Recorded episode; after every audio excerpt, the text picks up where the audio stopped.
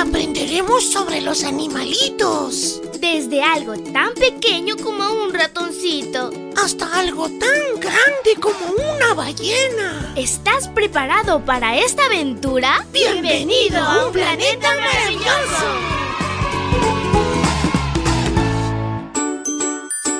Hola, hola mi príncipe y princesa de Jesús, que tengas un hermoso lunes de bendiciones a montones.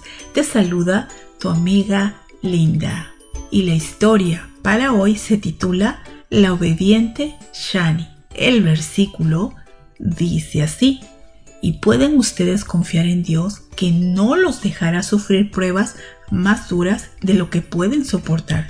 Dios les dará también la manera de salir de ella para que puedan soportarla. Primera de Corintios 10:13. El padre de Yolín tenía un perro llamado Shani. Era un perro muy inteligente y bien educado que había sido entrenado para no pisar el césped que tenían en la entrada de casa. Una tarde, el padre de Jolin, junto con sus dos hermanos y su hermana, decidieron comprobar si Shani rompería esa regla. Para ello, todos se pusieron en el césped y llamaron al perro. Shani caminó muy despacio por los escalones que llevaban al césped y aún más lentamente cuando extendió una pata. Pasó uno con mucho cuidado, estiró la segunda, pasó dos y temblando puso otra pata para completar el tercer paso. Vamos, Shani, vamos, tú puedes hacerlo, le gritaron los niños. Shani empezó a temblar y a gemir. Los niños seguían llamándolo y animándola para que diese el cuarto paso que la llevaría al césped. Sin embargo, por más que lo intentaron, no consiguieron que Shani diera el último paso.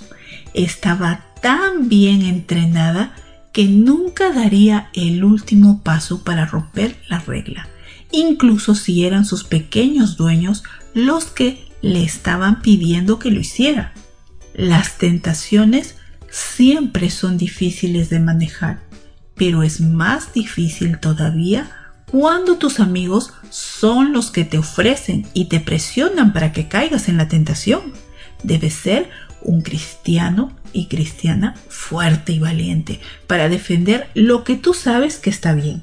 Dios nos promete que siempre nos dará la fuerza que necesitamos para manejar todas esas tentaciones. Querido Dios, pedimos en este día que perdones si con nuestro comportamiento te hemos ofendido y danos valentía para con tu ayuda no caer en las trampas del enemigo. Amén. Abrazo tototes de oso y nos vemos mañana para escuchar otra linda historia. Hasta luego.